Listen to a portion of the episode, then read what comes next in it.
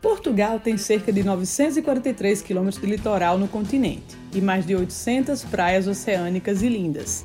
E mais ou menos, não se anime.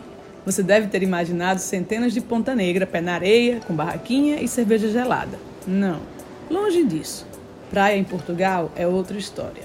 Nas regiões mais urbanas, como a linha de Cascais ou a costa da Caparica, tem mais cara de praia como a gente conhece, mas em sua grande maioria, praia é sinônimo de aventura.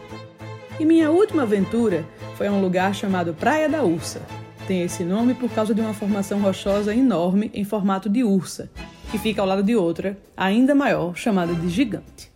A praia fica nas escarpadas falésias da costa por trás da Serra de Sintra e é um dos lugares mais lindos que eu já pisei. Também um dos mais selvagens e nativos. Se você tem dificuldade de locomoção, medo de altura ou preguiça, nem vá.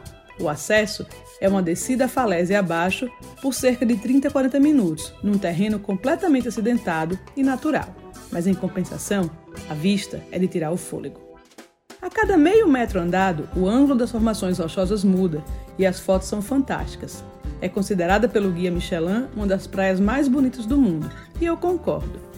Um quilômetro abaixo e fôlego recuperado, a visão que se tem lá da areia é ainda mais surreal. Me senti no filme Senhor dos Anéis. A gente se sente a poeira que é na imensidão do universo.